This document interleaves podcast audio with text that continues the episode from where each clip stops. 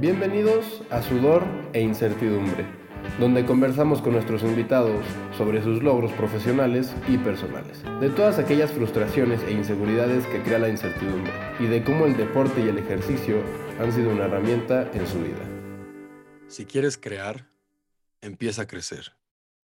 Con esta frase sudor e incertidumbre, quiere felicitar a Zoe Water por su aniversario de 10 años este 10 de marzo. Un gran reconocimiento a esta marca de agua alcalina 100% mexicana, que de ser hashtag la peor idea del mundo, hoy demuestran que con esfuerzo, dedicación y trabajo siempre se puede lograr lo que te propongas y seguramente van encaminados a ser hashtag la mejor idea del mundo. Con el paso del tiempo, Zoe Water sigue desarrollando productos y propuestas innovadoras para la salud y para su público. Desde la tradicional y clásica agua Zoe a Zoe Water Sport, luego Zoe Water Mini para niños, a Zoe Water Box, hasta hace poco su nueva línea de Zoe Flavors. No se olviden de seguir a Zoe Water porque se vienen muchas sorpresas que todavía no se las puedo mencionar, pero se acerca una expansión en la familia y en el mundo de Zoe muy, pero muy, muy especial. Si tus sueños son grandes, es porque tu capacidad de lograrlos también lo es. Feliz décimo aniversario, Zoe. Qué orgullo que sea una marca mexicana y que este solo sea el comienzo. Hola a todos y a todas las personas que nos escuchan. Les doy la bienvenida al capítulo número 7 de Sudor e Incertidumbre. Un capítulo muy padre y también muy diferente a todos los capítulos pasados. Tuve la oportunidad de conversar con esta persona y aprender una vez más de muchas diferentes perspectivas de la vida. Disfruta de un capítulo relajado, crudo y con muchas lecciones de vida. Él es apodado por muchos como el inventor. Le dedica parte de su vida y de su ingenio a la naturaleza y es agradecido por lo que nos brinda. Parte de sus inventos son hacer piezas para escalar, ya que él es escalador profesional.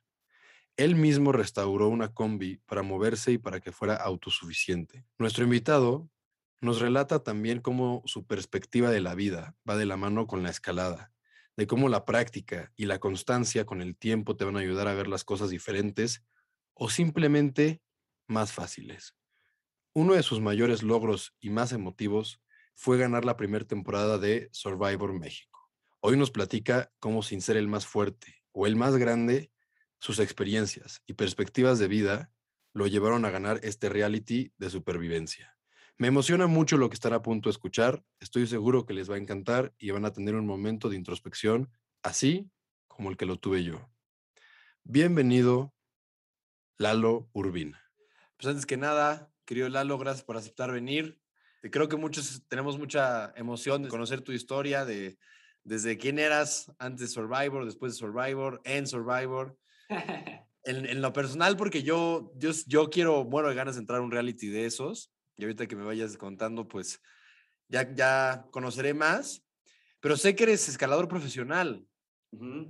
¿Cómo empieza esto de ser escalador profesional? ¿Cómo llego ahí? Es muy chida. En realidad yo empecé, yo vengo de una familia de una educación del fútbol americano. Jugué aproximadamente 12 años de fútbol americano. Realmente es como mejor hecho en mi vida. En el fútbol americano sí era como, como un deporte que se me daba, ¿no?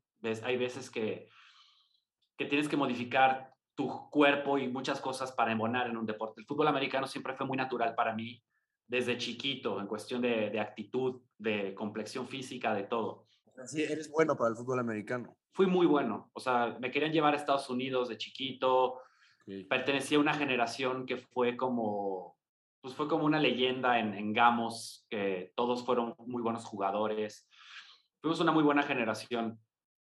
Y empiezo a crecer y me empiezo a interesar por muchos otros deportes. O sea, en realidad he practicado casi todos los deportes. Eh, me fui a surfear a Puerto Escondido, fui boxeador eh, seleccionado olímpico de la UNAM cuatro años, he hecho motocross, he hecho downhill, ahora hago enduro, he corrido, jugado básquetbol eh, y eventualmente fue muy interesante mi, pues como cómo llego a la escalada, ¿no? Eh, era un deporte que yo ya veía, soy paracaidista también. Yo veía muchas imágenes en la tele de personas o volando o escalando, ¿no? Yo me acuerdo que pues, que yo veía eso y decía, yo quiero hacer eso algún día, ¿no? Eh, más allá de este rollo que la gente cree de la adrenalina, yo siempre explico que yo soy adicto a las emociones, yo soy adicto a sentir. Entonces, si yo me aviento de un avión, no es porque quiero sentir adrenalina, es porque quiero sentir qué siente un pájaro al volar, qué se siente estar ahí arriba. La adrenalina es una consecuencia o una emoción que viene ligada a estas cosas, ¿no? Entonces, bueno, en la preparatoria, unos amigos tomaron un curso de espeleología en la UNAM. Este curso de espeleología incluía eh, una pequeña parte que era escalada en roca. Entonces llegaron a la escuela a decirnos, oye, vamos a ir todos a un lugar que se llama gravedad cero. Pero tú aquí todavía estabas en el box, creo, ¿no? No, yo ahí todavía, todavía no boxeaba tanto. Esto fue como a finales de la prepa, yo me volví boxeador unos tres años después, en un ir y venir entre muchas cosas, antes de decidirme por completo que iba a ser escalador, ¿no? Bueno, al final termina, mi experiencia con el fútbol americano fue muy interesante. Hay un problema muy grande con la sociedad mexicana y es que malentiende muchas cosas. Por ejemplo, tuve la oportunidad de surfear en Hawái y de pronto en Waikiki Beach la gente es hermosa. Te ofrecen la ola y cotorreas, ya hay viejitos, ya hay gorditos, ya hay de todo. Y es, un ambiente lindo. De pronto México ve Point Break o ve estas películas y entonces los surfers tienen que ser culeros, ¿no?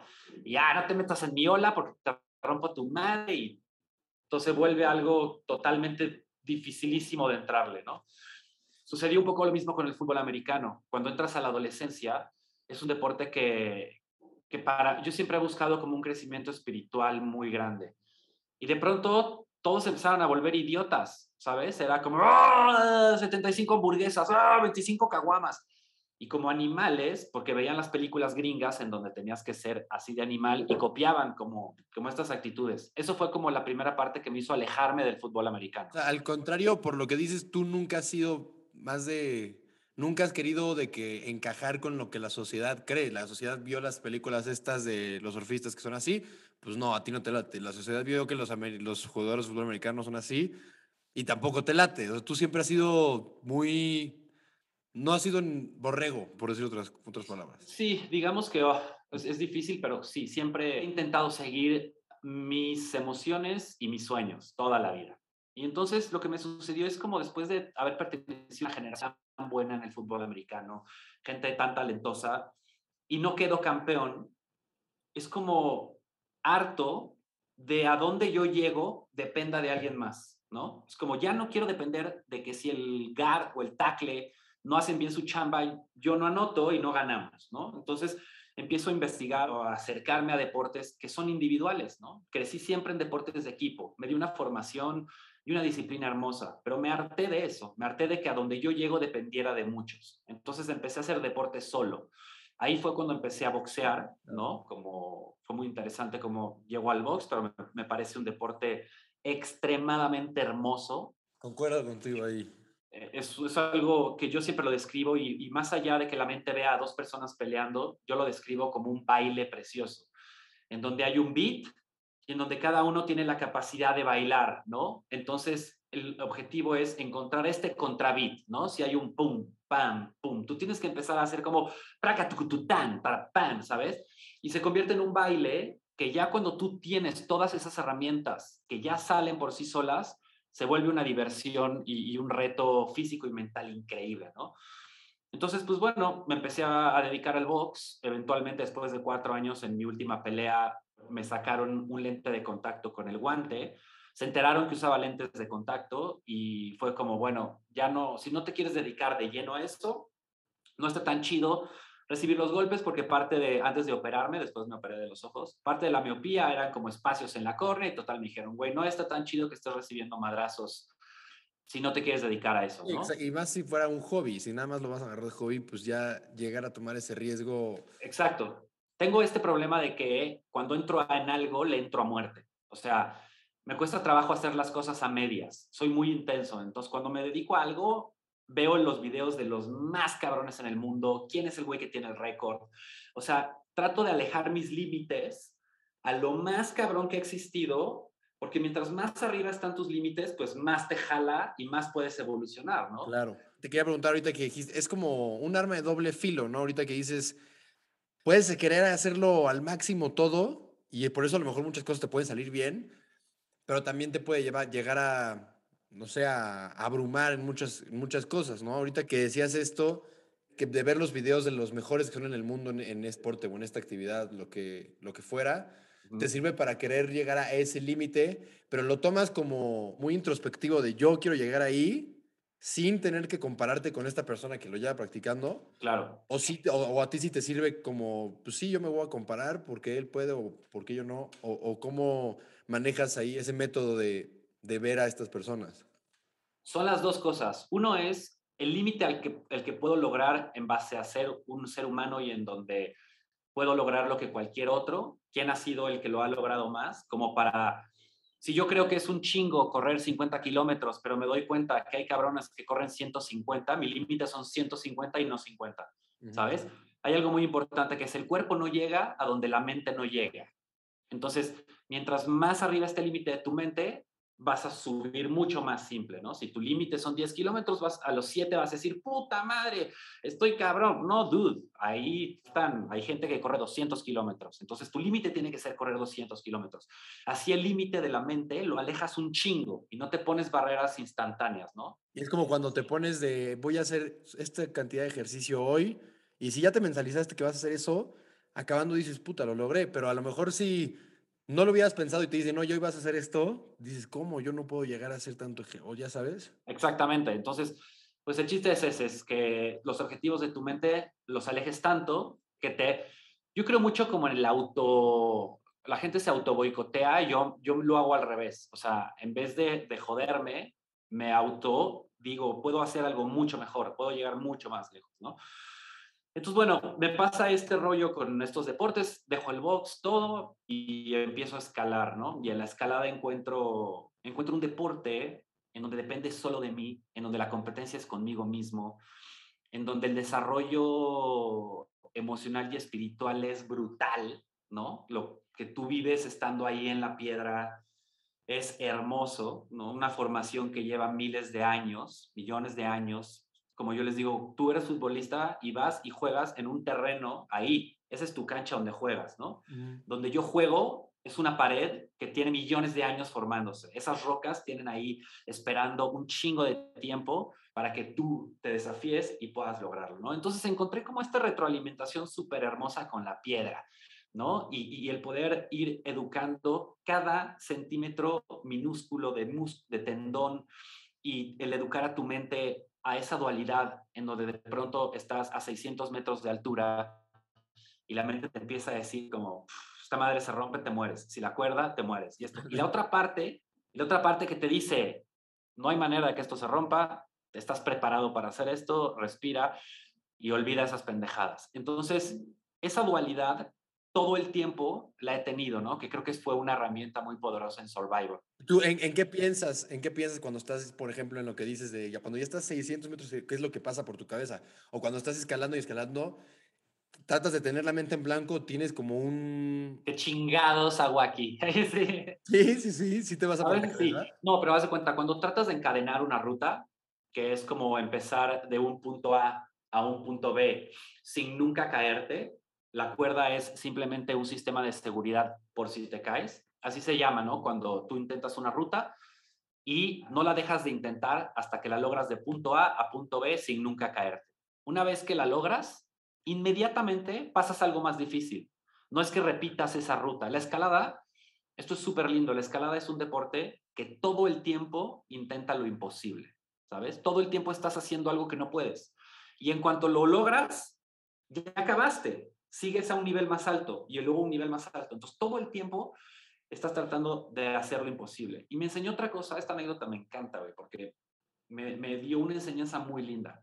Cuando yo estaba limpiando unas piedras ahí por donde vivía en Amatlán, el boulder es escalar bloques de piedra pequeñas buscando la línea más difícil. No usas cuerda, pones unos colchones abajo y es muy bajito, pero muy intenso. Entonces yo estaba limpiando un bloque hermoso que yo le veía ahí las piedras y la línea, ¿no? Entonces, pues lo iba limpiando y iba sacando los pasos.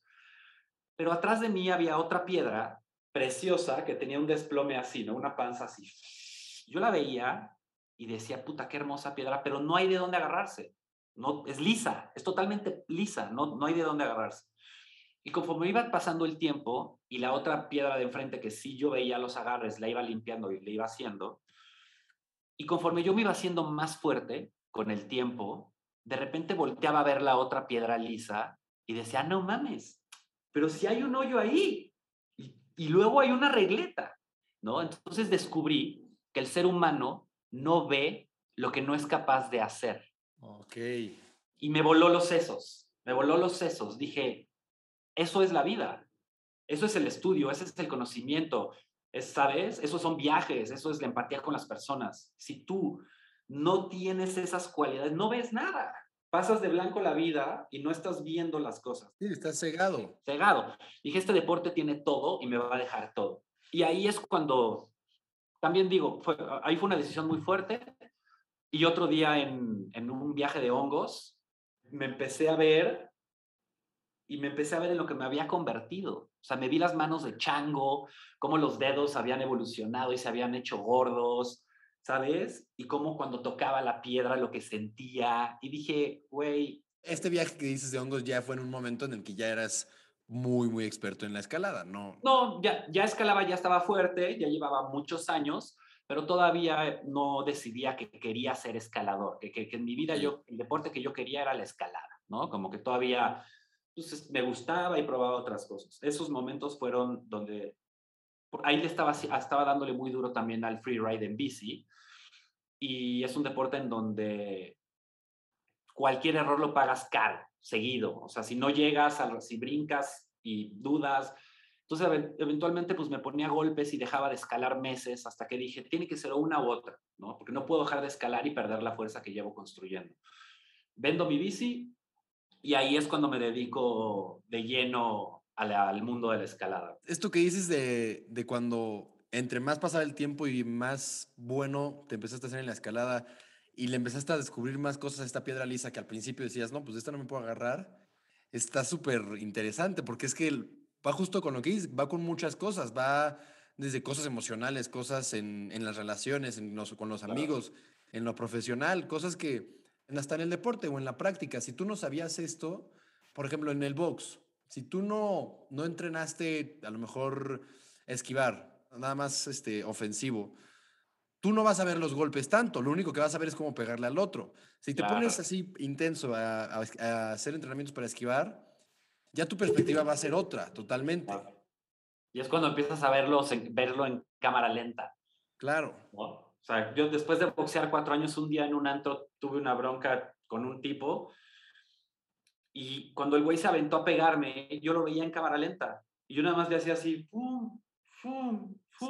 Y, lo que yo estaba como entendiendo qué estaba pasando, el güey solito se trompicó, se cayó y terminó de bruces abajo de unas mesas. Y yo como, güey, ¿qué pedo? O sea, ¿qué onda ahora sí? Sí, claro, y es lo que decimos, que te da una perspectiva que la otra gente, la demás gente no va a tener. A lo mejor este güey era un futbolista y tú no tienes la perspectiva de, del que tiene el fútbol, pero vamos a lo mismo. Exacto. Oye, Exacto. y decías que, que, entonces tú crees que hay, o la fuerza que te dio la escalada, porque dices mm. que, que te hizo más fuerte físicamente, y mentalmente. Y mentalmente, o tus ganas de aferrarte a lo que decías de, de, si hacer algo, hacerlo a tu máximo y poner a tu mente en lo máximo para no limitarla. ¿Esto fue lo que te ayudó a ganar Survivor? Sin duda, o sea, mira, la, la historia de Survivor es, es, hermosa y es como muy, es muy antigua. Desde que cuando yo cumplo cinco años de edad, el regalo de mi madre que eligió darme una educación Montessori. Pues soy de las primeras generaciones en México de educación Montessori, que es totalmente otro sistema de educación. Cuando cumplo cinco años, su regalo de cumpleaños fue una caja de herramientas de adeveras, de metal, con serruchos, prensas, real. Real. O sea, Fisher Price se lo pasó por los huevos. ¿sabes? real, real, real. Toma, feliz cumpleaños. Porque a mí me encantaba eso, era muy creativo, no podía detener mi mente, me encantaba construir cosas. Entonces, cuando a mí me regalaban juguetes, para mí el, el juego no era como agarrar el avioncito y... Ah, no, me daba hueva ese pedo. Yo quería ver cómo funcionaba esa madre, por qué tenía unos focos que prendían, por qué había una llantita que daba vueltas. Entonces, desarmaba todo. De, lo primero que hacía era desarmarlo. Okay. ¿no? y yo creaba mis propios juguetes. Yo decía, ah, ahora quiero una madre gire. Ah, pues quito el motor de esta madre. Y luego quiero que se prenda una luz. Ah, pues la chingada era esta. Y le quitaba eso. ¿no? naciste con este talento de, de, inventar cosas desde chiquito. Ajá, sí, sí, sí. Y fue fomentadísimo. En vez de haber tenido una educación en donde los papás se enojan porque rompo los juguetes, que en realidad había una dualidad muy interesante porque mi padre se enojaba ya le pusiste la madre al juguete. Mi mamá le decía, güey, es que ese es su juego este güey le da hueva el, como los otros niños, este güey trae otro pedo, ¿no? Entonces mi mamá siempre fomentó eso. Me regalaba cosas para que las abriera y jugara. Mi infancia fue muy rara porque sí estaba zafado, estaba totalmente loco. O sea, tú abrías la puerta de mi cuarto y de repente eran las 4 de la mañana y yo no había dormido y había despedorrado todo y construido una grúa con la cual podía desde mi cama agarrar cualquier cosa de mi cuarto, güey. Pero, ¿y esto era por, por curioso o por qué? Sí, porque no puedo, no puedo detener mi mente. O sea, haz de cuenta que una época en mi infancia yo le dije a mi mamá, oye, qué cabrón que todo el mundo, o sea, que nos acostamos y no me puedo dormir hasta mínimo tres horas. Y mi mamá dijo, ¿qué? Y yo le dije, ah, que no es normal. Me dijo, no. Y entonces, me o sea, estuve como en una serie de estudios psicológicos bastante profundos, como dos semanas, yendo con un señor ahí de, de estas madres de ¿y qué ves? Sí, sí, sí. Y cuento una historia. Y, claro. y al final me hicieron como muchos estudios en donde se reveló mi, pues como mi, mi IQ y muchas pendejadas, ¿no? Ahí que les importaban en esa época. Entonces, pues sí, nací con este rollo que es, no puedo detener mi mente. Es difícil y por eso me hace tanto bien y, ahora estoy tan metido en el mundo de la meditación para poder controlar esa mente que de chavito me dejaba ir gacho, ¿no? Era una locura. Entonces, pues desde ahí empieza esta parte de la creatividad y de la capacidad de crear y solucionar cosas, que fue lo que más me sirvió en Survivor, ¿sabes? O sea, cuando yo llego a Survivor era el sueño. Yo siempre soñé. ¿Cómo entraste a Survivor? Antes de que me... A Survivor, pues realmente me invitan, mi, mi, perfil es perfecto para Survivor, entonces me llaman de dos lados, como que la gente se entera y dicen, güey, para Survivor hay un güey que se llama Lalo que es perfecto. Me dicen como, güey, tienes que ir, yo, hay una historia ahí muy linda, en donde pues termino, termino yendo, ¿no? Y este, y ya fue como para mí, yo siempre soñé que todo colapsara y que el humano volviera desde cero a ver qué capacidades tenía para vivir y, solucionar cosas. Eso era un, un, sueño, ¿no? Como yo decía, es que, güey, o sea, un güey millonario está poca madre, pero a ver, güey, si no existiera todo ese pinche pedo, ¿quién eres? ¿Cómo le harías? Si no existiera todo esto material, ¿cómo? O sea, iba, o sea, ahora en vez de ser curioso con un juguete, eras curioso en el sentido de, a ver, si no existiera todo esto que tenemos ¿Qué, haría cada quien? ¿Cómo ¿Quién sobrevive y quién no? O sea, la verdad, ¿quién es chingón y quién no? ¿no? O sea, está chingón que le pagues y hayas logrado muchísimas cosas para que la gente trabaje y haga las cosas por ti, pero ese valor personal de soy tan capaz o no. Y para mí es, es como esta cualidad o esta, este regalo de un viaje en el tiempo, en donde te mandan a la prehistoria y en donde realmente tienes esa posibilidad de ver quién chingados eres. Totalmente. En todos los sentidos. Eres capaz de cazar a una mantarraya, de este, quitarle la piel y cocinarla. Eres capaz de hacer fuego, ¿no? Como ese momento en el cual estás invitando al dios del fuego y estás sudando y, y aparece. En tus genes despiertas cosas cabroncísimas, güey. Es como de, no mames, a huevo, puedo hacer fuego yo por mí, ¿sabes? Como ¿Y quién diría, no? Que hoy alguien puede hacer fuego si es como... Tienes millones de formas de hacer, de hacer fuego, pero regresar a esa parte de la prehistoria, en donde físicamente creas la fricción para que exista una brasa y esa brasa, la, ¿sabes? La cuidas y la oxigenas.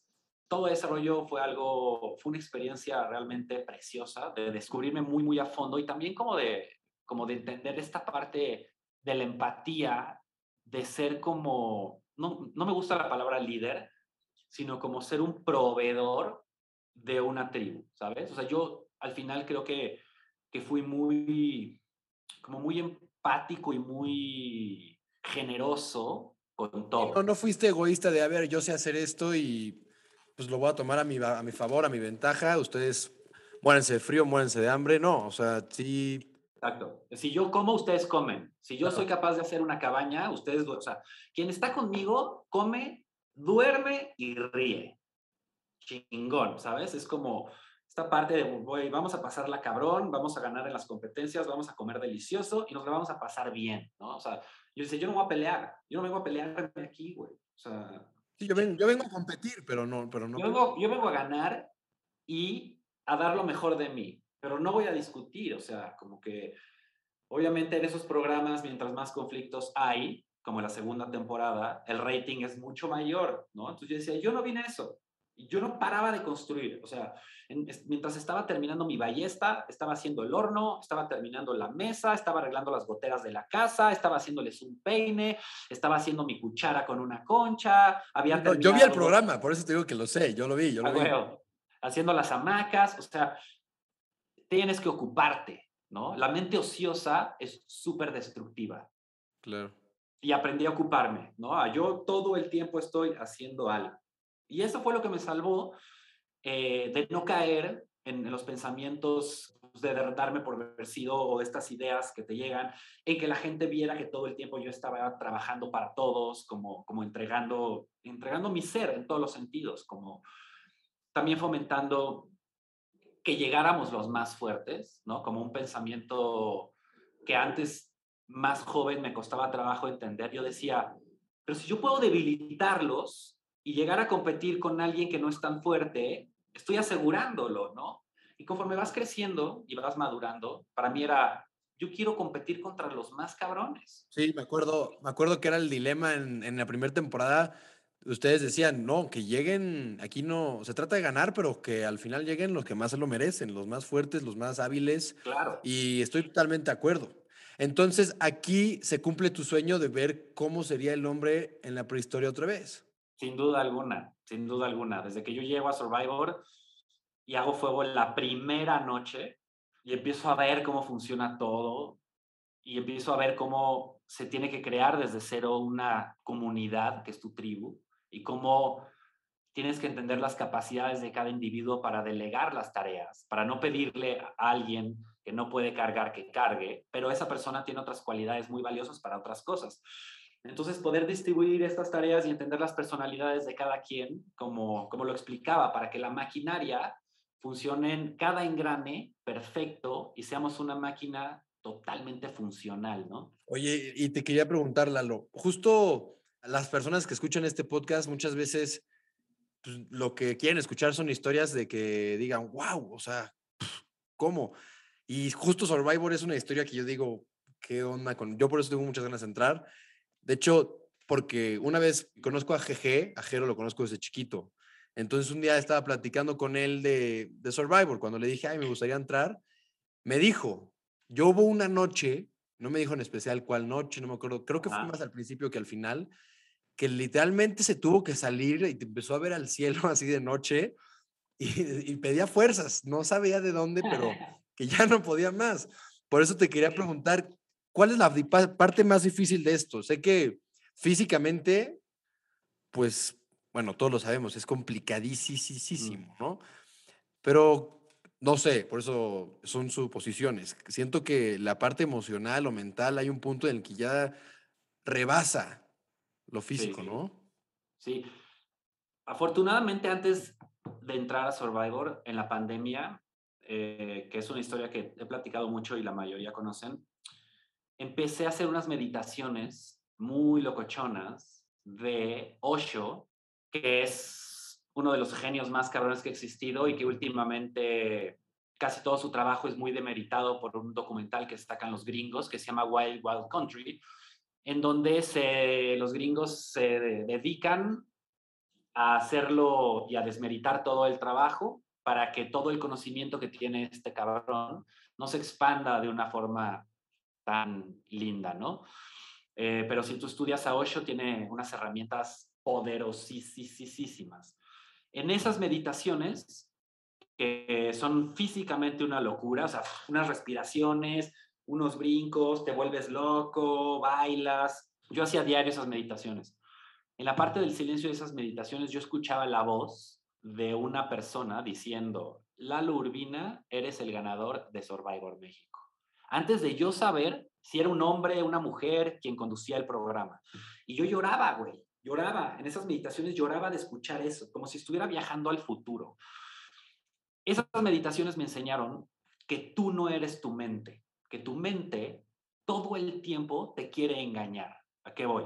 Es eh, cuando tú estás en una prueba en donde tienes que estar sosteniendo una barra y tienes que estar ahí aguantando un chingo de tiempo, tu mente te está diciendo, güey, ya no puedes más, te duele, baja los brazos, ¿no? Y te empieza a mentir, cabrón. Ah, claro, es que tengo una lesión, puta, la lesión es la que me está chingando. Y te justificas, te justificas, dices, ah, porque tu, lesión. Te conoce, tu mente te conoce mejor que nadie y va a encontrar la manera perfecta de cómo hacer que pares.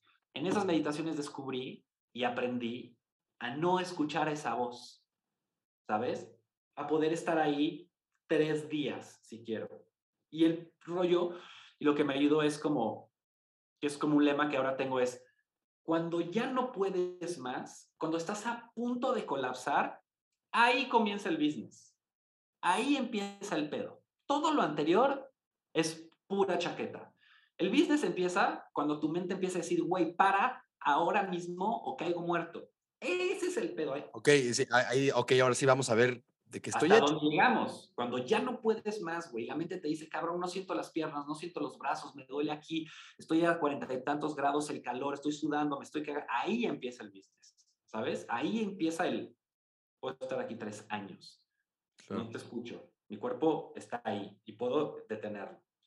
A veces contaba, y esa fue la única diferencia entre yo y personas tan, tan fuertes como Jero, por ejemplo. Jero es muy joven, le falta todavía mucha preparación mental para que pueda realmente encontrar un límite en la mente y no en el cuerpo, ¿sabes? Esa fue la diferencia más grande que tuve yo con los otros participantes de Survivor. Lo mental, estas meditaciones que te hicieron llegar a un punto en el que la mente no te, no, te manejara a ti, Lalo. Tú manejaras, Lalo, a tu mente. Que ¿Qué fue lo que te ayudó, por ejemplo, en estas pruebas de... Sí me acuerdo que había pruebas de estar horas y horas y horas parado, agarrado de una barra. Y, en ese momento ya no, no, no te empieza a oler tanto lo físico.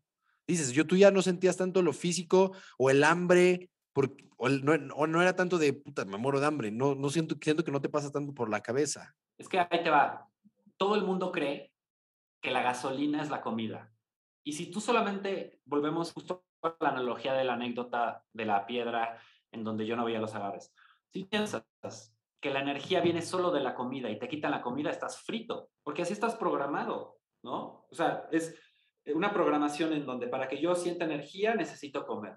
Y realmente eso es una mentira.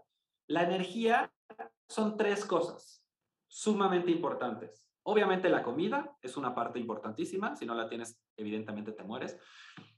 Pero también existe otra que es el oxígeno, el aire. Si aprendes a respirar, de ahí sacas. Y la más poderosa de las tres, la voluntad, la motivación.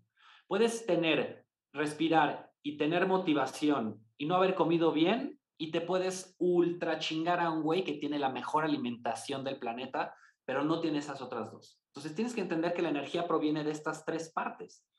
Entonces yo empecé a a poder sostener o satisfacer con un mango, un mango y un coco diarios.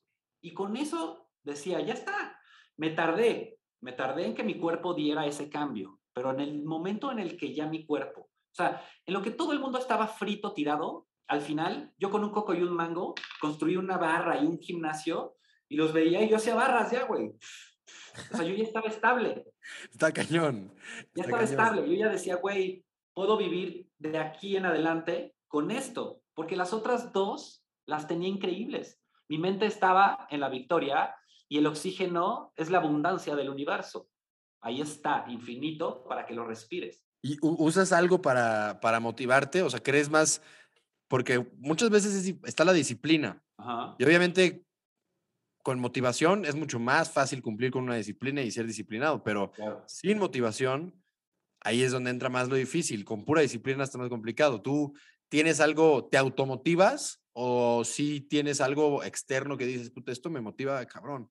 Todo el tiempo, todo el tiempo, desde poner una canción, desde ver un video, desde el mensaje de alguien que es importante para ti. Busco la motivación en todos lados, en todo el tiempo. En, cuando ya no puedo más, voy a, la chaquetez más chingona que es, güey, estoy vivo.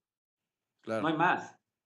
Estoy vivo, aprovecho. desde las cosas más superficiales, que pueden parecer superficiales, pero son reales, música, canciones, videos, que sí te llegan a motivar muchísimo. yo puedo escuchar una rola y, y vámonos a correr, o sea, ¿no? Entonces ya sé qué, ya sé qué escuchar, ya sé qué ver. Entonces me chaqueteo para bien en vez de para mal, en vez de, ay, qué hueva, hoy no. Y también soy muy tolerante, o sea, hay días que digo, güey, hoy no quiero correr. Y es parte de, hay algo muy chingón que esta sociedad y esta cultura no entiende. Y es increíble. Y se llama el poder del dejar de hacer. Todo el mundo cree en este sistema occidental de pensamiento que todo es más, más. Tengo que entrenar más, tengo que comer más, tengo que acumular, acumular, tener, crecer. Todo es así.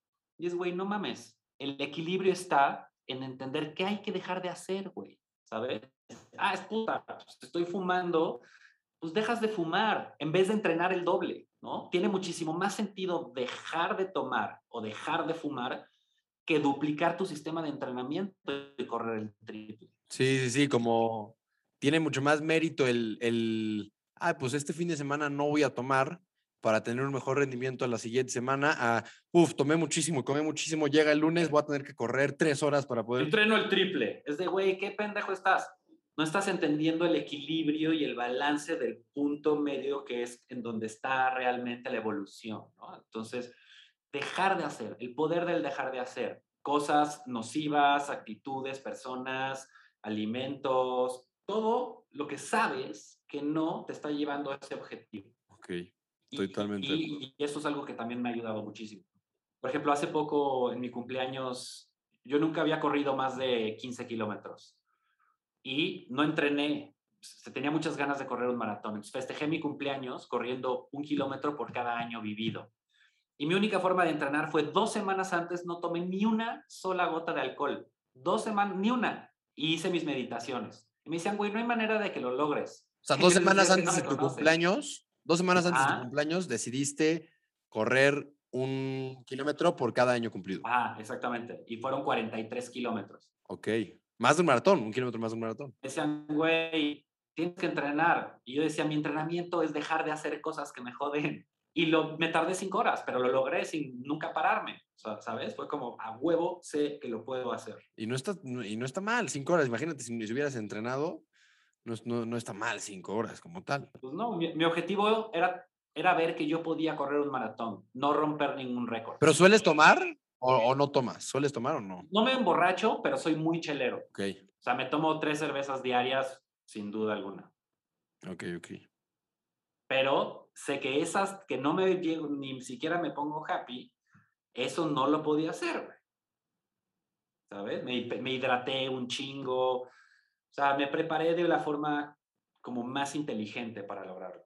Oye, Lalo, y comiendo un coco y un mango todos los días, ¿cuántos kilos bajaste? Porque sé que hubo personas que bajaron hasta más de 12 kilos, una locura así, más de 15, no sé. Yo bajé 8 nada más. Bueno, 8, que fue bastante. Fue bastante. Y, yo comía, pues digo, de pronto, la verdad es que de pronto hace cuenta que yo bajaba 40 mangos, los mejores 10 los escondía y a la tribu le daba 40 mangos. Y yo tenía un stock con los mangos más chingones, con mis cocos, como que tenía estas dos partes, en donde jugaba para mí y jugaba para todos. Claro, sí, claro, válido. Porque es un juego individual. Entonces, el hecho de que yo tuviera y consiguiera muchísimas cosas para mí no hacían que no las compartiera. Pero yo me aseguraba, porque yo sabía que iba a llegar hasta el final, que yo iba a tener esa a la cena de cosas para cualquier momento poder acudir a ellas. Claro. Oye, sé que sé que restauraste tu combi, lo leí el otro día. ¿Cómo fue eso? ¿Cómo fue eso? Porque sé que estás muy en, en, la sustentabilidad. El otro día que tuvimos una junta con Soy Water, sé que les, diste una propuesta, justo hablé con Ale hoy para decirle que teníamos este, este capítulo y, y me dijo, ay, please que nos platique, por favor. Sí. Con, ¿cómo, ¿Cómo está esto? Pues mira, soy fan justo del concepto de la autosustentabilidad, como de ser independiente, de no depender de nada. Cuando yo escuchaba de chiquito este pedo de no, es que es parte del sistema y el sistema y esta mamada del sistema, y decía, ¿qué chingados es el sistema? Y descubrí que es muy simple. El sistema te atrapa de una forma muy fácil, ¿no? Yo quiero ser pintor, por ejemplo. Me fascina pintar. Mi pasión es pintar, pero no puedo vivir de eso, porque tengo que pagar los servicios, tengo que pagar la luz, el gas y mi comida. Esas tres cosas son energía, son simplemente energía. Entonces te atrapan los sistemas gubernamentales o, las sociedades o las comunidades vendiéndote estos servicios, ¿no? Que es energía, simplemente. Entonces, el concepto de la combi es poder crear una célula energética autosuficiente en donde puedas ahí consumir tu propia energía. O sea...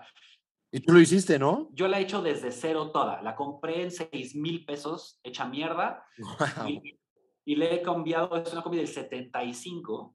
Le he cambiado yo creo que hasta el último tornillo, ¿no? Todo lo que está dentro yo lo he construido y yo lo he hecho.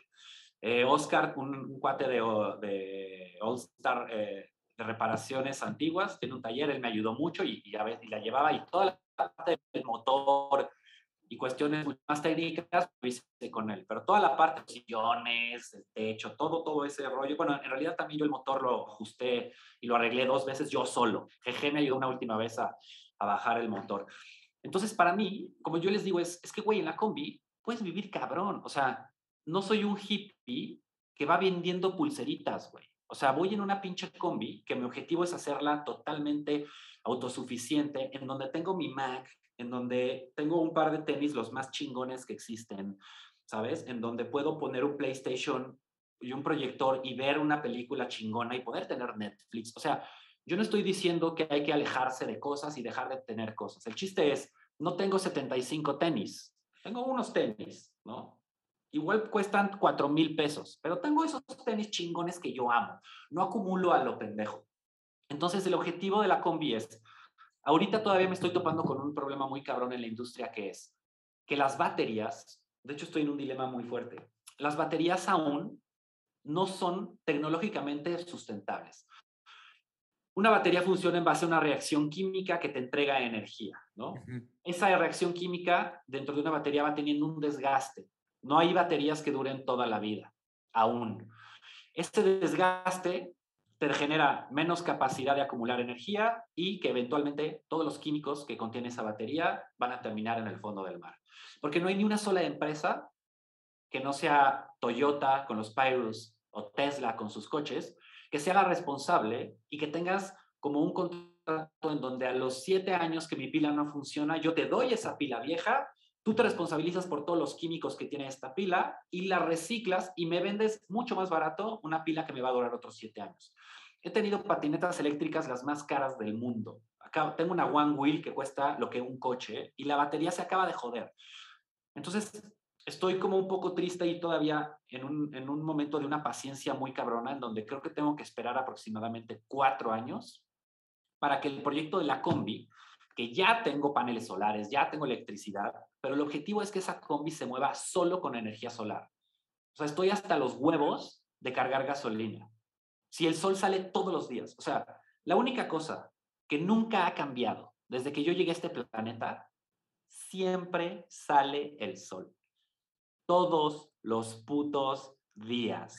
y eso no va a cambiar nunca. No, ¿por qué chingados no lo utilizamos, güey? Porque unos hijos de la chingada se vieron super pilas y volvieron un monopolio, que es el negocio más grande del planeta, el del petróleo, y en donde nos lo entregan y nosotros lo consumimos sin nunca cuestionar nada. El camino individual es muy fuerte, ¿no? No hay empresas, ha sido muy difícil que alguna empresa me entienda y diga, güey, jalo a tu pedo, ¿no? ¡Pum! Ahí está. ¿Cuánto hay que invertir para que lo logres?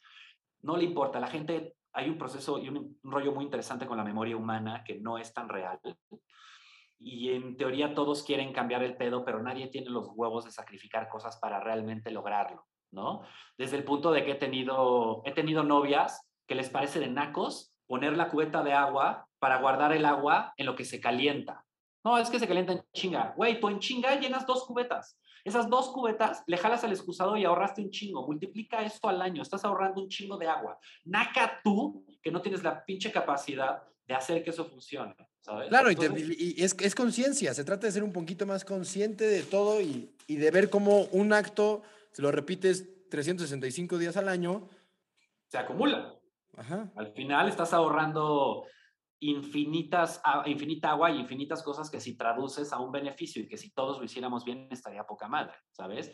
El rollo es este, que nos compramos sistemas de vida, todos se compran sistemas de vida, todos tienen la forma aspiracional de vivir como creen que viven las otras personas, el lujo, eh, las marcas, las cosas. Y con las redes sociales ahorita tres, diez veces más puta, Instagram es la red social que más daño hace, ¿no? Yo la trato de utilizar de una forma positiva y en la cual me trae muchos beneficios, pero sé que, que es cabroncísimo, o sea, porque puedes verme ya como un güey poca madre exitoso, pero tú no sabes que yo no comía y que vivía en la combi porque no tenía de otra y que vivía en un cuarto de dos por dos con mis dos perros, ¿sabes? Y que no tuve para comer muchísimo tiempo y que mis amigos y mi familia, si no hubiera sido por ellos, me hubiera muerto de hambre, ¿sabes? Y que me aferré al sueño de una forma muy cabrona. Ahora soy exitoso porque gané un reality. Exitoso a los ojos de los demás, porque a lo mejor en la definición de éxito puede ser otra cosa para ti. Pero éxito para la, para, la, para la gente en general, para lo que la gente define como éxito, sí ya eres alguien exitoso, ya sabes. Claro, sí, pero pues para mí, es el, para mí el éxito es nunca abandonar el sueño. O sea, yo hace muchos años me juré a mí mismo que nunca iba a renunciar al sueño de hacer lo que más amo hacer, de que esta vida es única y que tengo que hacer lo que amo hacer. Y es muy simple la fórmula. Cuando tú amas lo que haces, en ese instante creas la pasión. La pasión te lleva a la constancia, que es la disciplina. Y es muy simple la fórmula. Repetición es igual a evolución, en lo que sea. Pensando, si quieres ser el mejor matemático, pues tu mente, pum, pum, dos, pum, pum, números, pum, pum. Eventualmente vas a hacer las cuentas así. Es un músculo que ejercitas. Es lo mismo en cualquier cosa. Y si no, y si no amas lo que haces, probablemente nunca llegues a esa pasión. Y eso es lo que mucha gente lleva a la infelicidad, ¿no? Claro, porque la gente quiere ser doctor y ser éxito y quiere hacer no sé qué, aunque amen pintar, pero no se puede vivir de pintar. O no quieren tener el sacrificio de ver qué pasa, experimentar en la vida pintar. O sea, yo soy escalador e inventor, güey. O sea, si yo hubiera tenido otra madre y ¿qué quiere ser inventor? Me hubiera dicho, estás tarado. De hecho, a mí me ofrecían beca en todas las universidades de México, güey, por el grado, el nivel de fútbol americano que yo tenía. Pero no existía la carrera que yo quería estudiar. Mi papá me decía, güey, estudia otra cosa, es gratis. ¿Qué carrera querías estudiar? Diseño industrial existía solamente en la UNAM, que entra en huelga, y en la Ibero, que no me alcanzaba el dinero. Solamente había esas dos posibilidades. Entonces, lo que yo hice es que cuando terminé la prepa, yo diseñé mi propia escuela. Me metí a trabajar dos meses en una herrería, dos meses en una carpintería, dos meses en una costurería y aprendí, les decía, solamente enséñenme y no me paguen. Entonces, aprendí a tener las herramientas para yo crear lo que yo quería. Yo hacía todo en madera. Y decía, puta, esta madre no aguanta en madera. Esto tendría que ser de metal, pero no sé soldar. Aprendo a pegar metal, güey y eventualmente adquieres el superpoder de pegar metal. Entonces puedes construir el metal, ¿no? O telas. Puta, poder coser telas. Quiero hacer como una madre que agarre el aire, telas. Y así, entonces fue como pude desarrollar esta parte de ser inventor. Y es cuando te das cuenta que a lo mejor no, no, no necesitas un título a fuerza. De la creatividad muchas veces viene muchas cosas de lo más importante que un título. No sé si me, yo, yo de chavito decía, si yo necesito un papel para hacer lo que quiero hacer, la vida es una mierda. ¿Por qué necesito de un pinche papel? Sí, si no, si el papel no lo hago, no. Pues no, no es así, claro. Entonces esa idea nunca, nunca, nunca cuadró en mi, en mi personalidad, ¿sabes? Como que yo dije, no me importa el papel, ¿ese papel qué? Digo, aparte pues, de que tuve, la verdad, mucha fortuna en la escuela que estuve, ¿no? Como hubo un momento muy, muy bonito en segundo de prepa, en donde me meto a la oficina de la directora, la Kika, una de las mujeres más hermosas y que más me enseñó. Y le digo, oye, Kika, me dice, ¿qué onda, Lalo? Pásale. Y le digo, oye, pues mira, fíjate que pues vengo aquí y juego, de hecho, cáscara con Facundo y con los Liquids y me la paso cabrón y me divierto y todo, pero no es lo que quiero hacer. O sea, realmente no es lo que yo quiero hacer. O sea, vengo por inercia. Y se me acaba viendo y le digo, y quiero, quiero pedirte permiso porque quiero irme seis meses, quiero irme a la playa, quiero hacer otras cosas, como buscar un poco yo quién soy y pues, cosas ahí que en la adolescencia estás como muy, bueno, yo las tenía como muy presentes. Dije, pero no estoy seguro de quererme ir por completo. Entonces te quiero pedir permiso para irme seis meses y regresar con la generación de abajo. Y me acuerdo que la Kika, la directora, se me queda viendo así. Y yo, puta, ya valió madres, ¿no? Y me dice, mira, Eduardo, solamente te voy a decir dos cosas. Y yo, ¿qué? Dice, la primera, te quiero felicitar por ser tan consciente de tu presente y de lo que quieres hacer. y la segunda, tú eres bienvenido cuando quieras en esta escuela. Y dije, ah, huevo. Y eso está mejor promover a que seas consciente de, ah, pues a ver, esto piensa ahorita a promover lo mismo que promueven en todas las escuelas. Está, mejor, está más chingón esto que te dijo. Ajá, o sea, en vez de te chingas, tienes que venir porque necesitas graduarte, ¿no? Y es como, güey, pero yo lo quiero hacer. ¿Por qué tengo que hacerlo? ¿Sabes? Lo quiero hacer cuando lo desea hacer, ¿no? Claro. Y, este, y fue increíble. regresé después con la siguiente generación y fue una experiencia muy linda. Oye, Lalo, pues yo me podría quedar aquí platicando contigo. Qué fregón, dijiste cosas que pues, nos va a funcionar a todos. De hecho, a ver si después volvemos a hacer una segunda parte. Pero qué chingón, qué chingón. Em, antes de, irnos, te quiero hacer dos preguntas que siempre hago al final. Ah. La primera es, em, si tuvieras que dar nada más un consejo, un consejo motivacional, un consejo de, la, de vida, desde tu punto de vista, desde tus experiencias, desde tus emociones, a todas las personas que escuchen este podcast. ¿cuál consejo les darías? Y la segunda es, ¿qué sigue para, para ti, Lalo? ¿Qué sigue? ¿Qué, qué, yo sé que en cuatro años esa combi va a caminar sola, pero ¿qué sigue para Lalo? Mira, el primer consejo yo creo que sería, sé tú. No existe nada más poderoso que ser uno mismo. No importa lo que sea, ¿sabes? La cualidad más grande del humano es que somos únicos, inigualables e irrepetibles. Y en el momento en el que tú entiendes eso y te amas como eres, todo sucede solito. ¿Y qué viene para Lalo? Pues nunca he sido mucho de esperar. Siento que el que siembra expectativas cosecha frustraciones. Así que estoy súper abierto a ver qué me depara la vida. Ahorita, la verdad, pues vivo una vida de ensueño de lo que trabajé desde que nací, en el punto en el que puedo hacer cualquier cosa y no dependo de nadie. Y probablemente venga algo muy chingón que no puedo decir, eh, que se cocinará en muy poco tiempo. Así que quizás me ven por ahí muy... Creo que puedo pensar me puedo imaginar que puede ser, pero a lo mejor estoy totalmente equivocado. Entonces, no. Pero lo que sigue para mí es seguir haciendo lo que amo eh, y seguir escalando y seguir como cosechando pues estas partes de amor, de amistad, eh, seguir con mi máquina full entrenando y pues seguir disfrutando la vida. Qué chingón, Lalo. Pues Lalo, muchísimas gracias por, por venir, de verdad. Estuvo muy fregón. Sí, hermano. Y pues ya cuando salga este capítulo te lo voy a mandar. Vas a ver que va a quedar muy fregón. Poca madre. Éxito, hermanito. Muchas gracias. a ti. Saludos a toda la banda. Adiós, Milalo. Ah, chingón. Gracias, güey.